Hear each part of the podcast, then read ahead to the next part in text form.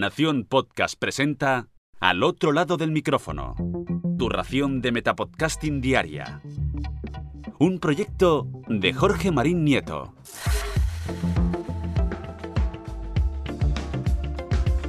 Hola, mi nombre es Jorge Marín y esto es Al otro lado del micrófono. Cuando me encuentro con noticias como las que os traigo hoy, lo primero que hago es sonreír y alegrarme. En primer lugar, por encontrar contenido fresco para traeros a este lado del micrófono, no os lo voy a negar, pero sobre todo, sobre todo, por conocer casos tan curiosos de cómo el podcasting llega a más gente y a más público que hasta ahora quizás ni se lo habían planteado. Ya no el crear un podcast, sino tan siquiera escucharlo. En el episodio de hoy vamos a viajar virtualmente hasta Galicia, concretamente hasta Porriño, y debemos sacarnos el carnet de su biblioteca municipal para pasar a formar parte de su club de lectura. Me explico. Hace poco más de un año, cuando comenzó el confinamiento provocado por la pandemia del que todos sufrimos aquí en España y en casi todo el mundo, las socias del Club de Lectura de Porriño vieron como sus reuniones presenciales para comentar las lecturas que realizaban hasta ese momento se fueron a pique debido a estas restricciones que todos conocemos. Tras varias semanas sin poder reunirse y con motivo del Día de las Letras Gallegas o das Letras Gallegas o Galegas, ya no sé, perdonadme si lo he dicho mal, la Concejalía de Cultura de Porriño le sugirió realizar alguna actividad diferente y de ahí surgió la idea de lanzar un podcast y evolucionar su club de lectura, digamos, de una manera un poquito más digital.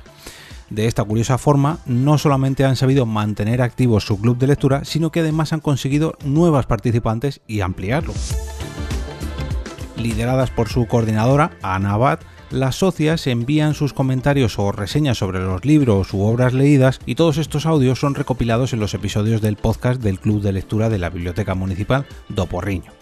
Este podcast y alguna que otra recomendación literaria pueden disfrutarse en su propio blog clubdelecturaporrino.wordpress.com.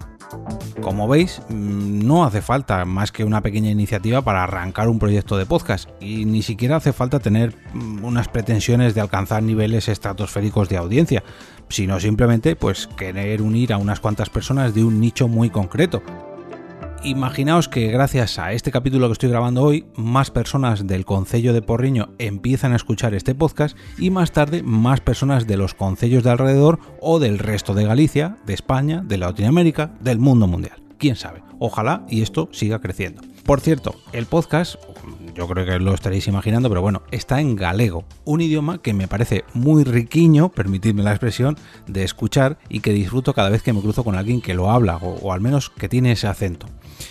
Ojalá y este podcast también sirva para seguir expandiendo dicha lengua, ya sea hablada gracias a su podcast o escrita gracias a cualquiera de los libros que reseñan en este club de lectura. Así que matamos dos pájaros de un tiro con esta recomendación. Hoy os voy a dejar no uno ni dos, sino tres enlaces en las notas del episodio. En primer lugar, un enlace a la web del Faro de Vigo donde he encontrado esta noticia otro al blog de este club de lectura y en último lugar al propio podcast para que podáis suscribiros y ver las opiniones de este club de lectura y de todas sus socias.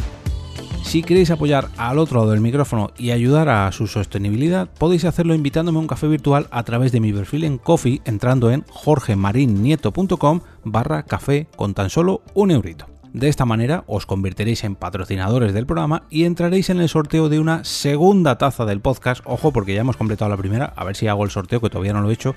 Y por si esto fuera poco, también tendréis acceso al grupo privado de Telegram para mecenas del podcast. Y ahora me despido y como cada día regreso a ese sitio donde estáis vosotros ahora mismo, al otro lado del micrófono.